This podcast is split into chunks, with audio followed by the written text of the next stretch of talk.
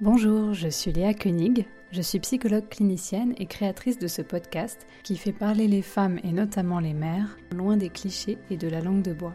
J'ai eu envie de créer ici une bulle de parole, un espace de vérité qui accueille sans détour les histoires des femmes que j'ai rencontrées et qui permettent à toutes celles et ceux qui les écouteront de retisser ce lien invisible qui rend plus fort. J'accueille aussi à mon micro différents professionnels de la santé et de la petite enfance qui viendront vous éclairer sur un tas de sujets passionnants.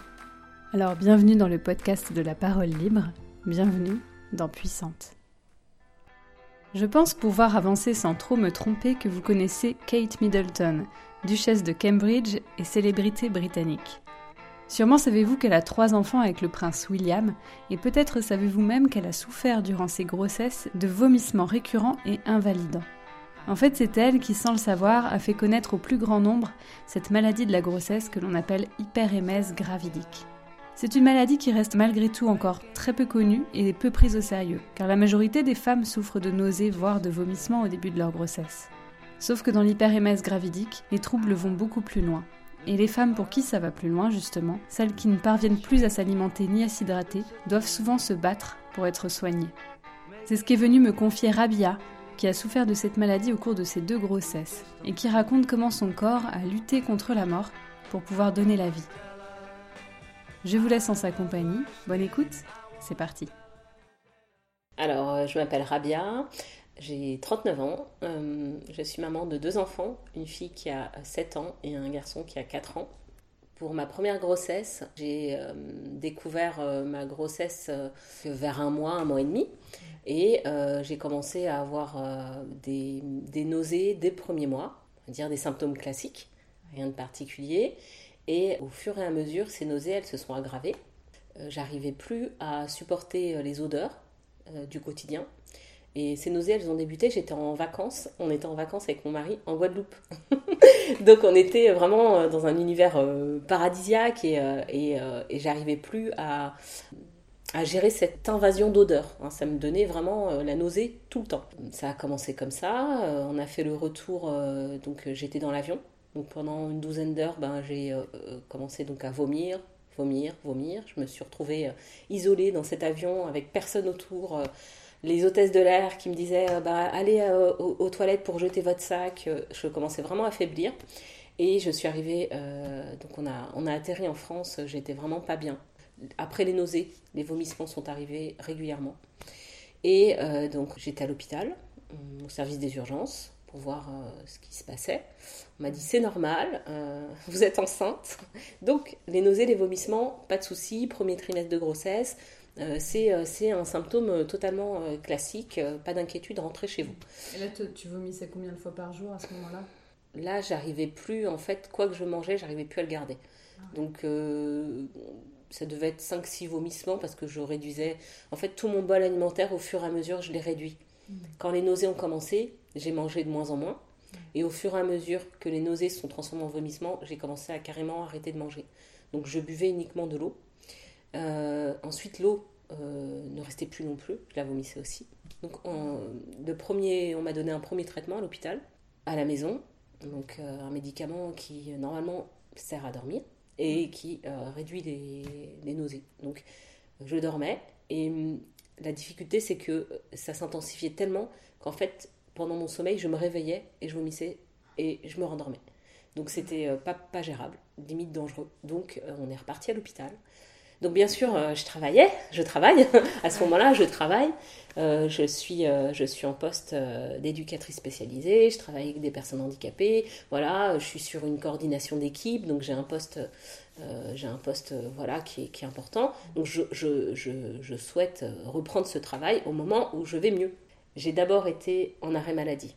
J'étais en arrêt maladie pendant trois semaines. Pendant cet arrêt maladie-là, j'avais des traitements divers et variés. Ils ont essayé d'abord un traitement qui me faisait dormir, ensuite un autre traitement par suppositoire antivomitif classique euh, qui fonctionnait pas.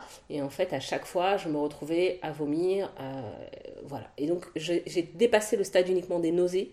C'est-à-dire qu'à ce moment-là, il y a un élément qui arrive en plus qui s'appelle l'hypersalivation. Et j'ai commencé à, avoir des glandes salivaires qui, qui, étaient très actives. Et donc, ben, c'est pas très glamour, mais j'avais un espèce de crachoir. Et je crachais parce que la salive me créait des nausées, des vomissements. Voilà, donc euh, euh, tous ces éléments-là ont fait que ben, mon quotidien, euh, il était complètement bouleversé, donc je pouvais plus travailler. J'étais en arrêt maladie. Mon mari, ben, il ne sait pas ce qui se passe. On lui dit c'est normal, c'est des nausées. Moi, toute la journée, je suis chez moi toute seule. Je, je, suis à un niveau de faiblesse qui fait que je n'arrive plus à parler, puisque quand on parle, en fait, on salive. Donc, pour pas trop saliver, je parlais plus. À ce moment-là, je commence à, à sentir que ça s'aggrave de jour en jour. Donc, euh, au fur et à mesure, je cherche des solutions. Ensemble, on cherche des solutions. Qu'est-ce que je vais réussir à manger Donc, je découvre que les aliments qui sont glacés, très froids, ça passe un peu mieux. Donc, on tente. Ça passe pas. Euh, je, bois du coca parce que le coca, c'est connu euh, quand on a des gastro pour essayer un peu de remonter. Donc, je prends du coca. ça passe un petit peu, je prends mes médicaments avec du coca pour, que ça puisse passer, ça passe un peu, jusqu'au jour où ça passe plus du tout. Et en fait, c'est de jour en jour. Hein, c'est vraiment 24, il se passe 24 heures, ça passe. Le lendemain, c'est terminé. Euh, mon corps le rejette. Je fais des analyses sanguines pour voir ce qui se passe. Euh, on vérifie ma thyroïde. Euh, les analyses sanguines ne sont pas bonnes. J'ai des carences de partout. Ma thyroïde, elle a un taux qui est, qui est anormalement bas. ça va pas du tout. Tout est déréglé. Ils se disent que j'ai peut-être un problème de thyroïde lié à la grossesse. Hmm. Donc ils associent les nausées et les vomissements à cette thyroïde-là. Donc je me dis super, une solution.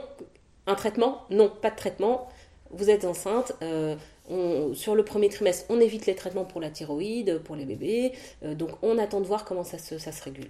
Ok Donc on me propose cette fois euh, encore d'autres médicaments qui, pareil, fonctionnent pas. Je me rappelle une fois où j'ai appelé SAMU parce qu'en fait je vomissais du sang. Voilà. Donc, parce qu'en fait, j'avais plus, de, plus rien à vomir. Donc, euh, voilà. Euh, C'est-à-dire que tu vomissais, là, même sans rien manger, tu vomissais, quoi. Oui, je vomissais ma propre bile, en fait. Euh, toutes les substances qu'il y a dans l'estomac pour digérer, je les vomissais. Donc, je vomis du sang. Le 15, le SAMU, me, le médecin conseil m'envoie une ambulance en me disant Bon, quand même, vous êtes enceinte, on ne prend pas de risque. Donc, donc ben, l'ambulance, prise en charge médicale, j'arrive aux urgences avec les ambulanciers, on me dépose dans la salle des urgences et j'attends à peu près une heure, une heure et demie avec un petit sac poubelle à vomir régulièrement. Et à ce moment-là, j'ai une, interne qui vient me voir et qui me dit Mais on vous a vu plusieurs fois. En effet, ça devait faire mon cinquième passage aux urgences. Et qui regarde mon sac et qui voit qu'il y a très peu de quantité. Elle me dit Mais vous avez rien vomi, ça va Et je lui dis Mais en fait, j'ai rien vomi parce que j'ai rien dans le ventre. Et ce que j'ai vomi, c'est de la bile et du sang. Et elle me dit Oh, mais non, on ne peut pas vous hospitaliser pour ça. Et ce pour ça, il est resté longtemps en écho et je me suis retournée et j'ai dit Allez-vous-en. Et c'était le moment où c'était tellement violent, on ne peut pas vous hospitaliser pour ça. Je me suis dit Mais à quel moment est-ce que on va me prendre au sérieux? Ça fait de l'émotion quand même hein, d'en reparler. Euh, parce que quand on vomit, quand je, je vomis à ce moment-là, je suis dans un état, je suis un animal. Hein. Euh, quand on vomit, on a des spasmes tellement importants qu'on surine dessus. Je suis plus en capacité de me doucher, c'est mon mari qui me lave. Humainement, je suis, je suis à un niveau de détresse extrême. Donc, je me retrouve sur ce brancard et je demande est-ce qu'on peut au moins m'appeler un taxi pour que je rentre parce que je ne pouvais plus marcher? Elle me dit encore non, pour ça, ce n'est pas possible. J'ai appelé une amie qui est venue me chercher en voiture. À ce moment-là, je suis euh, à moins 15 kilos en deux semaines. Donc euh, j'ai perdu en tout sur euh, un mois et demi, j'ai perdu 17 kilos. Comme je suis en surpoids de base, bah, les médecins me disaient c'est bien. Mais non, c'est pas bien parce que c'est de l'eau et voilà. Donc tous mes muscles ont fondu. Mmh. Euh, j'avais des mollets tout fins. je n'arrivais plus à tenir debout. Je n'arrivais plus à tenir assise parce que quand on est assis, ça demande de l'énergie. Donc j'étais allongée constamment et donc suite à ça, euh, on prend un rendez-vous euh, chez une acupunctrice pour essayer de trouver des, solutions parallèles. On essaye, hein. donc chez l'acupuncteur, je, vomis sur la table, on arrête, je rentre, enfin ça passe pas du tout, on essaye plein de choses. Et euh, rendez-vous chez ma gynécologue qui me suivait. J'arrive pas à rester assise en face d'elle, j'ai la tête posée sur son bureau. Je lui parle à peine, je chuchote parce que j'arrive plus à parler. Euh, d'ailleurs, tout mon entourage à ce moment-là essaye d'avoir des nouvelles. Donc euh, mon mari dit, ben, elle est enceinte, elle est malade, vous en faites pas. J'ai des personnes qui insistent, qui ne comprennent pas, euh, qui pensent que c'est plus grave, qui se disent que qu'est-ce qui se passe? Voilà, tout le monde panique, mais moi je suis plus là. Hein. je je j'arrive plus à rester devant cette gynécologue là debout, enfin assise avec la tête. Donc je pose ma tête sur le bureau. Elle m'envoie sur le sur le petit, enfin elle me dit d'aller sur m'allonger et je reste allongée longtemps et je comprends pas.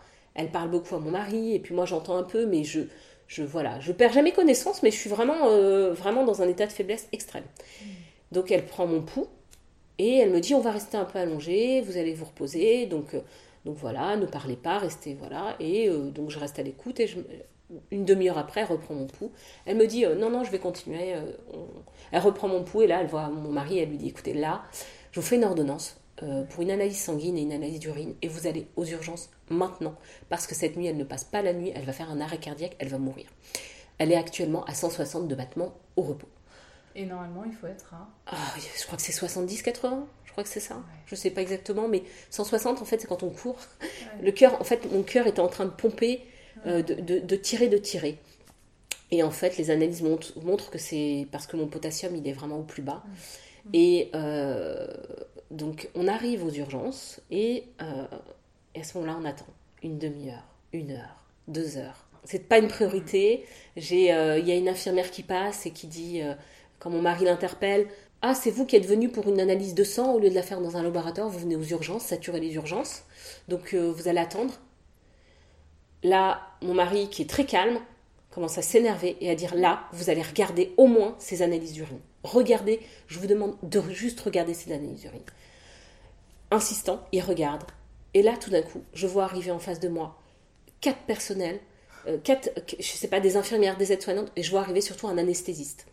Alors en service de gynécologie, si un anesthésiste, c'est pas un bon, c'est pas, pas très bon, hein, parce que l'anesthésiste, il est là quand même pour gérer euh, des grosses douleurs, des, des, anesthésies liées à des risques un risque létal, donc c'est pas une bonne nouvelle. Et là, il y a vraiment plein de personnes autour de moi euh, qui s'affairent, qui, qui, paniquent et qui disent euh, à mon mari, euh, ces analyses d'urine sont très mauvaises, là les analyses de sang, on va les faire maintenant et on les lance en priorité au laboratoire, on a la réponse dans 5 minutes, 5-10 minutes, on a déjà les premiers résultats, et ils envoient tout en urgence. Et là, tout d'un coup, le monde s'accélère, je reconnais plus du tout le même monde, tout d'un coup, il se passe quelque chose, ça switch. Alors moi, dans mon corps, à ce moment-là, je lâche, c'est-à-dire que je suis je commence à pleurer, je, je, je, comprends que ça y est, et enfin. Euh, et euh, donc ils arrivent, et surtout mon potassium était tellement bas qu'ils savaient que je risquais de mourir, donc ils me font tout de suite un électro.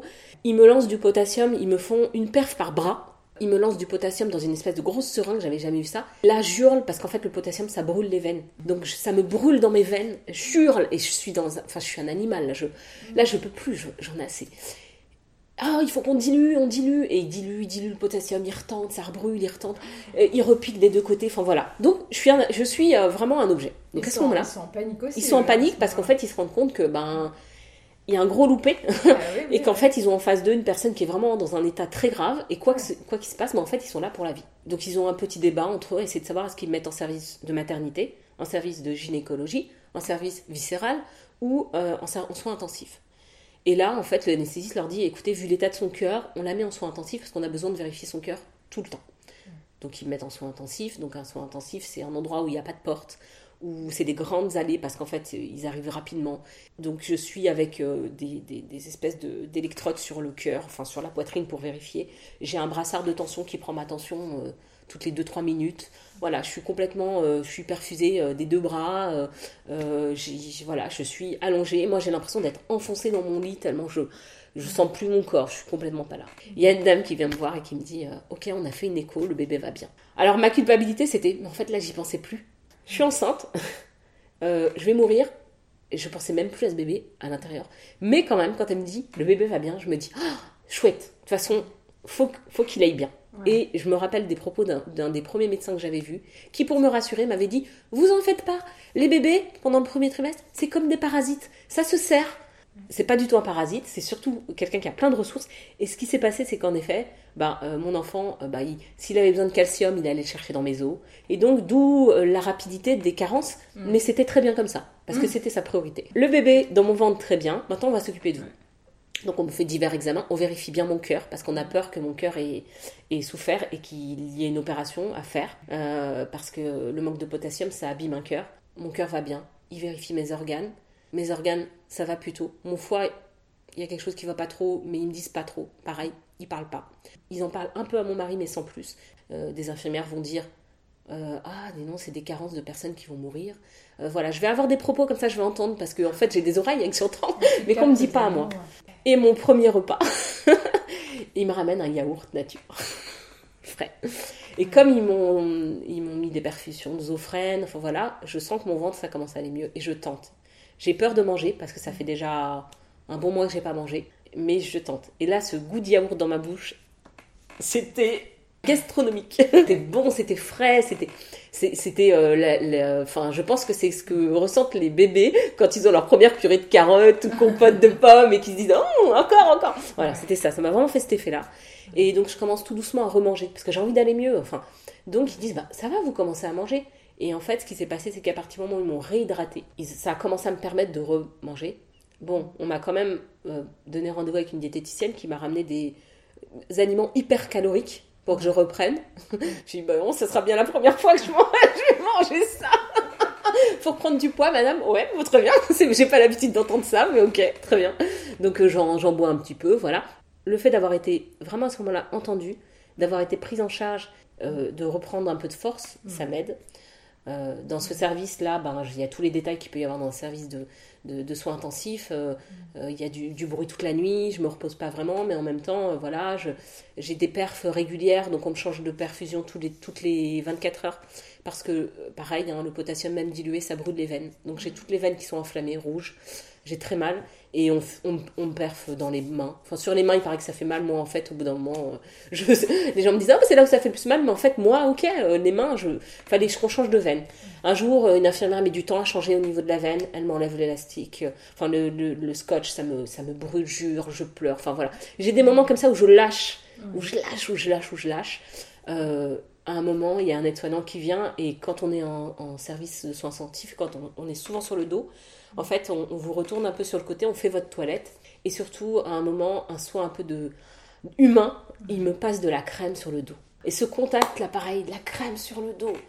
Et je lui dis, mais merci. il y avait ce petit flacon de crème, il me dit, je vous le laisse. Et je l'ai gardé longtemps, ce petit flacon de crème, comme un, contact humain, vraiment de ça va aller. Je remonte la pente.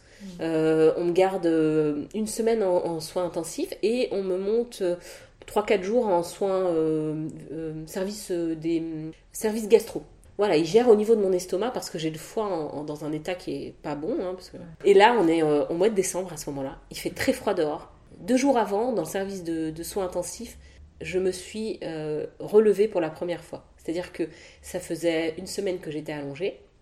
Et donc l'infirmière est venue, m'a dit, on va essayer de s'asseoir. Mmh. Donc je me suis assise, ça tournait un peu, et elle m'a dit, maintenant on va essayer de se mettre debout elle m'a pris comme ça, je me suis mis debout, je me suis rebalancée sur le fauteuil et j'étais pas sur un lit d'hôpital.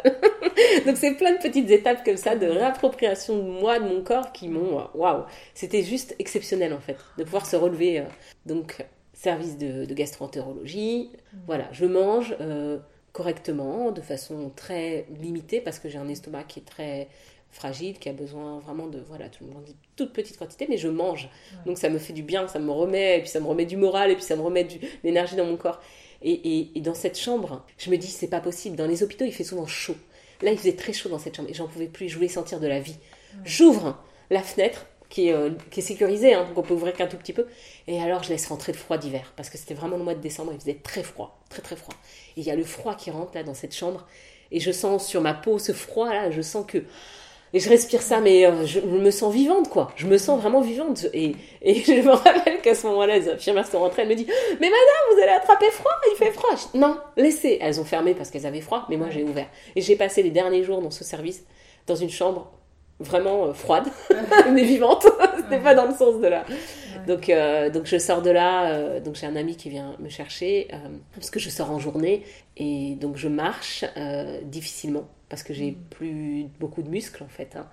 Euh, donc je marche très doucement hein, euh, et je rentre chez moi et je reprends petit à petit le dessus. Je reprends ma vie tout doucement. Je me fais des promenades journalières où je marche un peu, où je fais quelques escaliers parce qu'en fait j'ai plus de muscles, même les muscles fessiers pour monter les escaliers, tout ça. Je voilà donc je remuscle mon corps tout doucement et vraiment. Euh, euh, c'est une étape de, de, de, où je me reprends, je reviens à la vie. Combien de temps il s'est passé à partir du moment où tu as commencé à être malade et, euh, ce moment où tu es arrivé aux urgences et c'était catastrophe et tu étais à deux doigts de, de, mourir quoi? En fait, j'ai commencé à être malade à un mois et demi de grossesse, donc presque un mois et une semaine de maladie. Et en un mois et une semaine, as... Je me suis dénutrie, je me suis déshydratée. J'ai, euh, en fait, pendant un mois, euh, j'ai plus mangé. Hmm. Donc, euh, alors oui, c'est vrai hein, le truc, on meurt pas quand on mange pas. Hein. par contre, on meurt quand on boit pas. Donc en fait, ce qui a aggravé mon cas, ça a été le fait de plus pouvoir du tout, du tout m'hydrater. Tous les minéraux dont on a besoin, qui sont essentiels et, sont, sont, vraiment plus présents. Là, tu sors de l'hôpital, tu, tu, renais. Je, je, je renais, j'ai mon échographie, euh, que j'entends ma petite euh, fille, puisqu'on on sait que c'est une petite fille. En fait, je, je décide à ce moment-là, euh, je me dis, je vais revenir dans la vie classique et je vais reprendre le travail.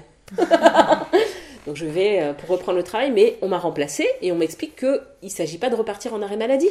Hein, parce que vu votre poste, si vous repartez, vous revenez, vous repartez, ça va pas le faire pour nous. Donc euh, j'ai euh, mon directeur, ma chef de service qui, m'explique que si je reviens pour repartir, c'est pas la peine de rester. Voilà, donc rendez-vous avec la médecine du travail, je leur explique et elle me dit ça arrive, c'est classique, faites le choix de votre bien-être. Donc euh, je fais le choix de, bah, de rester en arrêt. Ça a été difficile de ne pas reprendre une activité professionnelle, très difficile moralement, parce que socialement on est isolé. Quand on a une hyper-MS gravidique, on est complètement isolé. À ce moment-là, il y avait pas beaucoup de, personnes qui connaissaient cette maladie, donc vraiment il y a un isolement qui est pas évident. Et tu arrives à manger de nouveau là Alors là, j'arrive à manger. Euh, donc le, le traitement euh, a tout remis mon corps euh, à niveau. Je refais des analyses sanguines. La thyroïde commence tout doucement à aller mieux, mais pas top. Donc je vois quand même un endocrinologue qui me dit qu'on attend vraiment la fin de la grossesse pour voir ce qu'il en est et l'accouchement, voilà, parce que ça peut se remettre. Et en effet, ça se remet. Euh, mais je mange, alors principalement au départ des yaourts nature hyper frais, mon best. Euh, je bois de l'eau, uniquement de l'eau froide. Euh, donc j'ai plein de bouteilles dans le frigo parce que je ne bois que de l'eau froide et je boirai jusqu'à la fin de ma grossesse que de l'eau très froide. parce que le, tout ce qui est fraîcheur donne le sentiment d'être plus hydraté. Je mange hyper équilibré mon corps, il a, j'ai passé une étape tellement de sensibilité culinaire et de que euh, je deviens euh, une gourmet. si je mange de la viande, j'aime pas trop la viande, mais si je mange de la viande, il faut que ce soit de la très bonne viande. voilà. J'avais vraiment le sentiment que mon corps me, me dit à ce moment-là, ok, euh, t'as besoin de ça. Tu vois, t'as besoin de ces fruits-là, t'as besoin de ces légumes-là. T'as besoin de manger sainement, mais parce que ça te fait du bien et non pas parce que c'est bien. Je, je, reprends du poids petit à petit et euh, bah, je récupérerai mon poids euh, avant grossesse, à la fin de ma grossesse en fait. Voilà. Donc euh, lorsque les gens me disent T'as pris combien pendant ta grossesse? Je dis J'en parle pas de mon poids à la grossesse. Ah, c'est parce que t'as dû beaucoup prendre. Non, en fait, c'est parce que j'ai pas pris. Parce que j'ai quand même, pendant cet épisode-là, des, des remarques du type ah dis donc, c'est bien, ça te va bien d'avoir perdu du poids. Et là, je dis non, en fait, j'étais malade. Donc, j'ai quand même des, petites remarques comme ça qui me blessent et qui me posent problème, mais en fait j'attends mon premier enfant. Et c'est tout ce qui compte. Donc je prends mon parti et je décide euh, ben, de, mettre euh, tout en œuvre pour que ben, le reste se passe bien. La fin de la, grossesse, vraiment, ma fille, a grandi, elle a bien grandi. On avait peur qu'elle ait des problèmes et des séquelles, c'était vraiment notre grosse peur. Globalement, quand on a vu qu'elle allait bien, le cœur battait bien, il y avait tout ce qu'il fallait, elle avait l'air en bonne santé, tout allait bien au niveau de l'échographie. On a décidé de lâcher prise. Et voilà, l'accouchement, euh, une petite fille euh, hyper, euh, hyper participative sur l'accouchement et une petite fille en très bonne santé qui va bien. Hein, c'est c'est ma, ma, grande peur, en tout cas, qui m'a traversée et que pour laquelle j'ai décidé de lâcher prise, c'était quelles sont les conséquences pour mon enfant de tous ces traitements, de tous ces vomissements. Donc, en maternité, je la mets en face de moi. Alors je lui mets une chanson d'Edith Piaf, hein. peu m'importe euh, les problèmes, voilà. et je lui raconte. En fait, je lui explique. Elle est en face de moi je lui dis voilà, voilà ce qui s'est passé. J'ai vomi, euh, euh, tu as dû sentir de la souffrance, tu as dû sentir tout ça, mais je suis heureuse que tu sois là. Je lui dis encore aujourd'hui, elle a 7 ans. régulièrement, il y a eu des moments où j'ai senti qu'elle se posait la question et je lui dis et on en parle. Et, euh, et c'est des moments forts. C'est son histoire. hein. C'est son histoire. C'est comme ça qu'elle est née. Et comme euh, je veux pas qu'elle soit toute seule et fille unique, deuxième grossesse. Eu le Voilà, j'ai eu le courage de me relancer. Bah et oui, euh, on, je- je- on avait envie d'avoir au moins deux enfants. Mm. Et je voulais pas que cette maladie euh, m'en empêche. Euh, elle n'avait pas le droit de faire ça. Alors j'ai essayé de préparer un peu cette grossesse. J'en ai discuté avec le gynécologue qui m'a dit la seule solution pour que vous soyez prise au sérieux, c'est qu'à partir du moment où vous allez avoir des nausées et que vous allez sentir que vous commencez à avoir les, symptômes de l'hyperémèse, c'est d'aller tous les deux jours d'urgence, minimum. Ok, psychologiquement, préparer un mois de grossesse, ça commence. Je recommence pour le deuxième, j'ai des nausées, ça recommence. Donc je vais à l'hôpital tous les deux jours. Mon mari me dépose devant l'hôpital, je vais aux urgences. Pourquoi vous venez, madame? J'ai des nausées, j'ai des vomissements, je n'arrive plus à manger. C'est normal, vous êtes au premier trimestre de grossesse. Ce que j'ai fait, c'est que j'ai demandé mon dossier médical. Donc j'avais un compte rendu de mon état. Et donc j'avais une preuve euh, irréfutable de la réalité de ce qui s'était passé et jusqu'où ça m'avait emmené. Donc euh, j'avais ça comme un blason et je disais ça c'est ma réalité. Ça c'est ce qui risque de m'arriver dans quelques semaines. Je ne veux pas en arriver à là. Il est hors de question. Et donc, euh, de façon très autoritaire, euh, je suis allée tous les deux jours aux urgences pendant une semaine et demie à peu près. Euh, et donc, une des infirmières qui avait l'habitude de me voir et qui me dit d'ailleurs Tiens, je connais votre tête, oui. et vous allez la connaître, ma tête. Parce qu'à ce moment-là, en fait, je dois me mettre en. ouais, je dois mettre une armure, je dois être une guerrière pour ça parce que je sais ce qui va m'arriver. J'ai espoir que ça ne m'arrive pas. J'ai presque pas envie d'y penser en me disant si j'y pense pas, ça va pas m'arriver. Mais en même temps, je sens mon corps. Les nausées sont là, l'hypersalivation est là, les vomissements débutent. Je réduis ma portion alimentaire. Je mange de moins en moins. Je suis en arrêt maladie. Je ne peux plus travailler. Je Ouais. n'arrive plus à manger. En fait, souvent aux urgences, ils me faisaient soit une analyse d'urine, systématiquement l'analyse d'urine d'ailleurs, et parfois une prise de sang. Donc là, à ce moment-là, j'ai une analyse d'urine qui est moins bonne. L'infirmière me dit on va faire quand même une prise de sang pour vérifier. Elle fait la prise de sang, la prise de sang n'est pas bonne, elle montre une dénutrition, une déshydratation importante. Le médecin vient me voir à ce moment-là et me dit Vous voulez quoi, madame? Vous voulez être hospitalisée? Ok, je sais pas, je pense que c'est pas à moi de décider, mais, euh, mais si, en fait, je vais décider. Et je leur dis Oui, vous allez m'hospitaliser. Vous allez me mettre euh, ce qu'il faut dans la perfusion pour me remettre d'aplomb. Parce que moi, en fait, j'ai une petite fille de deux ans à la maison et je veux absolument me remettre d'aplomb. Parce qu'à ce moment-là, je ne peux plus supporter l'odeur de ma fille. Je ne peux plus supporter l'odeur des couches. Je, je lui fais un câlin rapide parce que je sens que ça me donne la nausée. Et je me dis, ça c'est juste pas possible. Il est hors de question. On a des moments ensemble. En fait, les moments ensemble, c'est moi allongée sur le canapé. Un petit dessin animé, d'ailleurs, qui s'appelle Le village de Dany, que je ne supporte plus maintenant. qui est très bien, mais que je supporte plus. Parce qu'il il est lié à ça pour moi. hein. Euh, euh, et c'est ça nos moments en mère-fille. Donc euh, mon mari euh, gère tout le quotidien. Il sait ce qui se passe puisqu'on a vécu la même chose avec notre fille. Il gère euh, vraiment euh, au maximum. Et ce jour-là, ce vendredi soir, je suis hospitalisée. Donc euh, je suis hospitalisée deux jours, le week-end, samedi, dimanche. Le dimanche, l'équipe médicale vient me voir et euh, donc le médecin me dit Vous voulez quoi, madame? Qu'est-ce que vous décidez? Vous souhaitez rester hospitalisée ou vous voulez sortir? Et je lui dis Écoutez, la perfusion m'a permis de me remettre d'aplomb, euh, sachant que je, je vomissais à l'hôpital, hein, j'ai pas pu manger. Je- moi, je vous demande de sortir avec une ordonnance du médicament qui fonctionne. Oui, mais c'est une ordonnance exceptionnelle, euh, on verra. Euh, Non, moi je veux ce, ce médicament-là. Je sais que voilà, c'est ce qui va fonctionner. Ils me font une ordonnance exceptionnelle, qui est une ordonnance couleur violette. Enfin voilà, c'est une ordonnance d'exception. Euh, je sors avec cette ordonnance. Voilà pourquoi j'accepte de sortir de l'hôpital. Sinon, je sortais pas. Euh, mon mari va à la pharmacie chercher le médicament le lundi. Il ira voir plusieurs pharmacies parce que parfois ils n'ont pas ce traitement, parfois ils refusent de le donner parce que c'est pour une femme enceinte et que malgré euh, euh, l'autorisation du CRAT, ils disent que eux ils veulent pas transmettre ça pour une femme enceinte. Et donc il finit par réussir à avoir le générique de ce médicament. Parce que tu me disais, euh, avant l'enregistrement, tu me disais qu'en fait, ça, c'est ce médicament-là, c'est un médicament qui est utilisé dans les chimiothérapies pour empêcher les vomissements. Voilà. Ouais, tout à fait, tout à fait. Donc c'est un médicament qui est assez puissant et qui est euh, autorisé pour les femmes enceintes, mais c'est tellement rarissime que c'est pas voilà, c'est pas connu et les pharmaciens s'en étonnent et parfois refusent.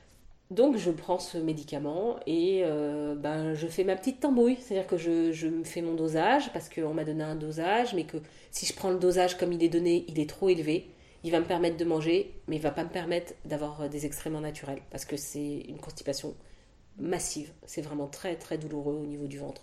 Donc je, je prends ce médicament, euh, je recommence pas à manger tout de suite, mais je recommence à boire. Et puis euh, surtout, euh, quand je commence à réussir à manger un petit peu, je retrouve l'énergie de pouvoir aller chercher ma fille à la crèche. Donc je recommence un petit peu, une petite, une un petit bout de vie. C'est-à-dire que le matin, moi, je ne suis pas du tout disponible. Je, je, voilà, je suis fatiguée. Je, je, dors, je dors beaucoup, je suis beaucoup allongée. Je ne dois pas beaucoup mobiliser mon corps parce que j'ai pas assez d'énergie. Je rentre pas assez de calories, euh, d'énergie pour pouvoir euh, fonctionner correctement euh, et normalement. Je peux me laver toute seule, je peux prendre ma douche, ce qui est génial, parce que c'est une maladie qui est tellement fragilisante que même ma peau me fait mal. Donc, pour mon fils, j'ai continué à vomir jusqu'aux 4 mois de grossesse, beaucoup plus longtemps. Mais j'ai quand même réussi à m'hydrater et manger un petit peu. Donc, j'avais une portion alimentaire très petite, mais avec le traitement en plus. Mais voilà, euh, une perte de poids qui était beaucoup moins importante. J'ai perdu 9 kilos, mais c'était plus ou moins gérable. Psychologiquement, beaucoup moins, parce que parce que parce que il y a ma fille, euh, que je que j'ai un enfant à la maison et qu'elle a deux ans et qu'à deux ans, ben, elle me demande ce qu'elle a demandé à deux ans, ce qui est normal. Donc voilà, je suis euh, beaucoup plus fatiguée, euh, euh, voilà, beaucoup plus fragile. Euh, je, je, reprends le travail. J'ai à ce moment-là cinq mois de grossesse et je, je, reprends le travail pendant un mois. Je pense que ça a été un challenge euh, dans ma tête. C'est-à-dire que j'ai repris ce travail pour me prouver à moi-même que je pouvais travailler en étant enceinte. Ouais. C'était pas une nécessité en soi, c'était vraiment psychologiquement, ça m'a aidé. Mmh. Je fais mon dernier déplacement professionnel euh, pour aller à, à, Tours et dans le bus, euh, je commençais à faire un malaise vagal. Je m'étais levée très tôt et là, mon corps, il me dit stop. Je fais un malaise vagal, je commence à, avoir des nausées, je commence à vomir. Je, dis à la personne prévenez le chauffeur. Le chauffeur s'arrête je suis devant le BHV d'Hôtel de Ville à Paris. je m'assois sur les marches, il est 6 heures du matin, il fait nuit, c'est l'hiver. Et il euh, y a un monsieur qui descend avec moi. Je pensais que c'était le chauffeur. C'est pas le chauffeur. Le chauffeur s'en va, le bus s'en va. En fait, il a appelé le pompier et il est parti. Donc bon, le monsieur qui était descendu était un monsieur qui était enfin, passager comme moi dans le bus et qui et a dit Moi je reste avec vous, madame, je ne sais pas ce qui se passe pour vous. Là, je lui explique Je suis enceinte, euh, j'ai des nausées, des vomissements, euh, cet état-là, il, voilà, il est normal. Mm. Donc il reste un petit peu, il s'en va, l'arrivée des pompiers, j'arrive à l'hôpital, mm. le médecin dit Non, vous êtes trop fragile, trop faible, on vous met en, en arrêt. Mm. Rebelote, arrêt de travail jusqu'à la fin de ma grossesse. Donc, euh, je ne travaille pas, j'ai ma petite fille, je m'organise. Voilà. Elle va à la crèche, elle continue à aller à la crèche. Elle comprend pas toujours. Elle me dit mais t'es à la maison. En plus, euh, je vais avoir un petit frère ou une petite sœur. Euh, je voudrais rester avec toi. Elle comprend pas. Elle me dit non mais je veux rester avec toi. c'est nul la crèche. Je lui dis écoute, ma chérie, quand je t'emmène à la crèche, après moi je vais dormir, je me repose et je fais ça toute la journée. Et donc je réduis son temps de crèche, mais je garde ça. Je garde ça parce que à ce moment-là, je sais que c'est important. Donc je, pareil, je termine ma grossesse, euh, donc après 4 mois, beaucoup plus de vomissements, quelques nausées ont continué quand même. Hein. Euh, de temps en temps, certains repas que je prenais pas parce que niveau odeur, donc je prenais pas. Donc ça a été en, en, euh, un peu plus long en termes de, de mal-être, euh, nausées, tout ça, mais beaucoup moins euh, intense. Donc un petit garçon qui naît super calme, voilà, euh, très bien. Euh, difficulté à allaiter, voilà, des petites choses euh, pas, pas, évidentes. Il a une petite maladie rare euh, qui, qui, du coup, pareil, moi, me culpabilise en me disant peut-être qu'elle est liée au traitement. Voilà. Donc je me retrouve quand même dans un état à un moment où je me dis oh et de la culpabilité et du mais c'est comme ça. Hein, voilà, lâche prise, c'est comme ça. Tout comme pour euh, ma fille euh, où on ne savait pas ce, les conséquences que ça aurait. Mais en fait c'est comme ça. Je lâche prise. Ouais. Voilà, ils sont là et voilà. Donc euh, aujourd'hui, ben ils ont 7 ans et 4 ans. Ouais. J'ai aussi euh, parler à mon fils de cette grossesse dès qu'il est né, dans les heures qui suivent. voilà. Donc euh, là, euh, suite à ces grossesses-là, moi, mon, je me suis engagée dans une association. C'est une maladie qui, qui est assez, euh, qui commence à être connue aux États-Unis et en Angleterre. Il y a des recherches. Il y a beaucoup de recherches. Il y a un gène qui a été identifié. En France, peu de recherches, voire pas du tout.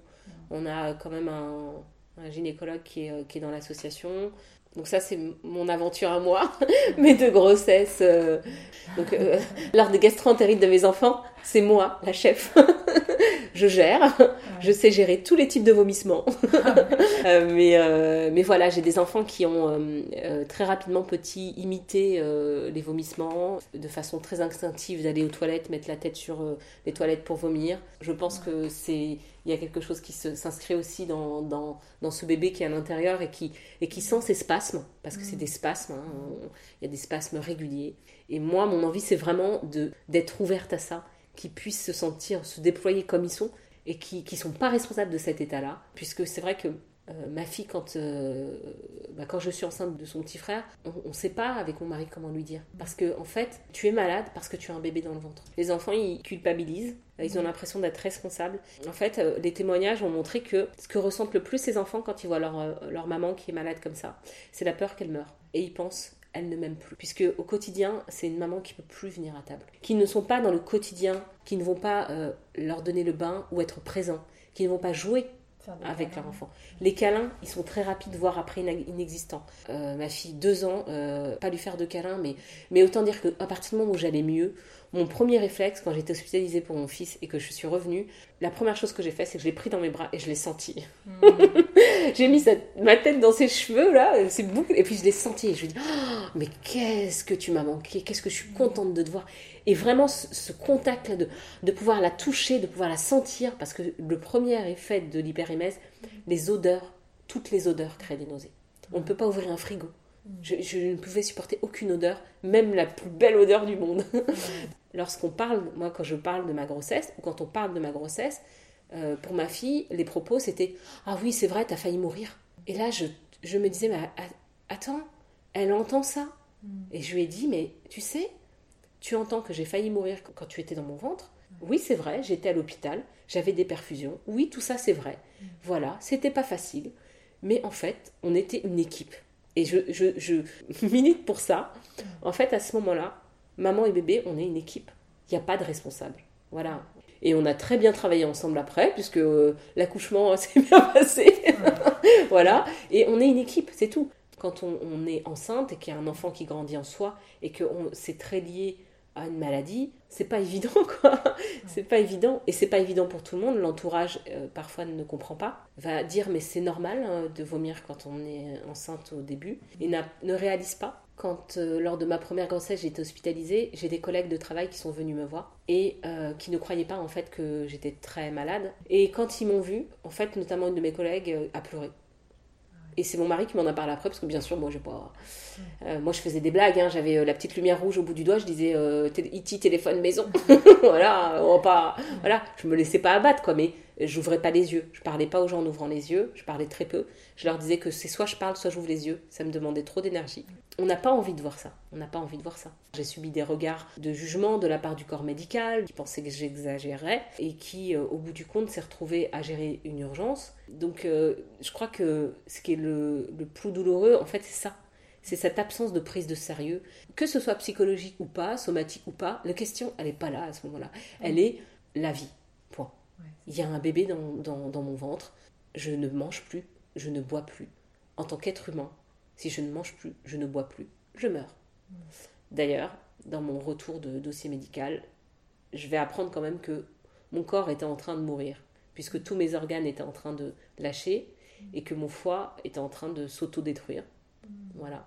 Donc j'étais vraiment en train de mourir. Je me suis sentie très seule dans cette maladie. Euh, lorsque euh, j'ai eu l'impression d'être toute seule, c'est là où psychologiquement c'était très compliqué. Le fait de pouvoir euh, en parler, c'est juste ça qui est important. Il n'y a pas de réponse, il n'y a pas de solution. Mais ensemble, on va, on va juste avancer.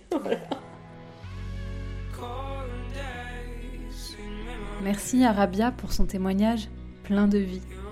Si vous souhaitez en savoir plus sur cette maladie de la grossesse, ou bien si vous pensez souffrir vous-même d'hyperémèse gravidique, allez faire un tour sur la page de l'association dont fait partie Rabia et qui se nomme tout simplement Association de lutte contre l'hyperémèse gravidique. Une permanence téléphonique tenue par une infirmière sophrologue vous y est proposée, ainsi qu'un tas de ressources pour vous accompagner. L'important étant de ne pas rester seul et de se sentir comprise. Parlez-en autour de vous. C'est la fin de cet épisode. Vous pouvez reprendre une activité normale. À bientôt!